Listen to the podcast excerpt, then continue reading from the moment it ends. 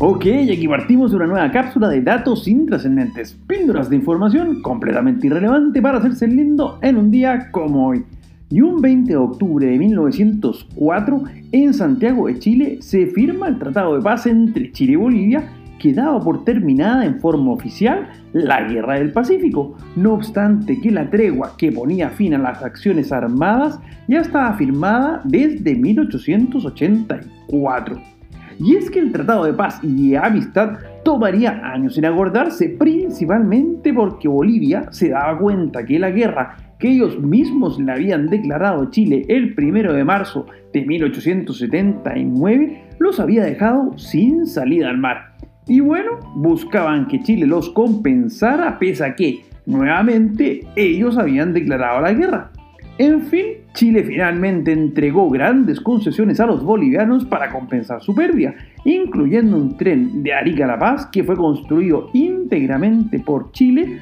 y unas condiciones portuarias que los propios bolivianos nunca han sabido valorar, por cuanto les entrega mejores condiciones de exportación no solo que cualquier puerto propio, sino que además tarifas mucho más bajas y convenientes que los propios exportadores nacionales.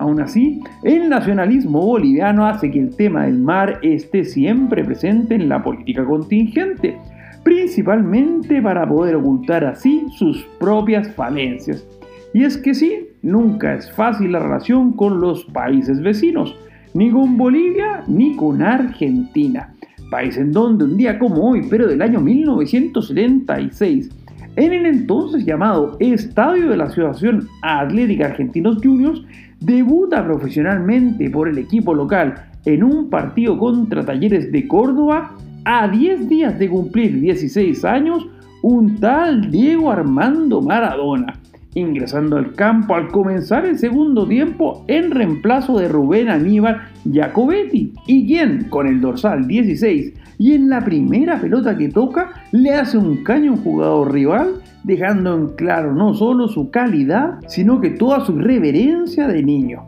Oh Boy, en inglés, tal y como se llamó el primer álbum de los capos de YouTube, publicado el 20 de octubre de 1980, y que debutaría en las radios con ese recontretemón que es I Will Follow, e incluiría canciones no tan conocidas como la subvaloradísima Out of Control. Soy Pancho Troncoso y les cuento que nos pueden seguir en Instagram en arroba conversaciones intrascendentes. Además, no olviden de suscribirse a este podcast si quieren más datos completamente inútiles para cada día. Será hasta mañana con más datos intrascendentes.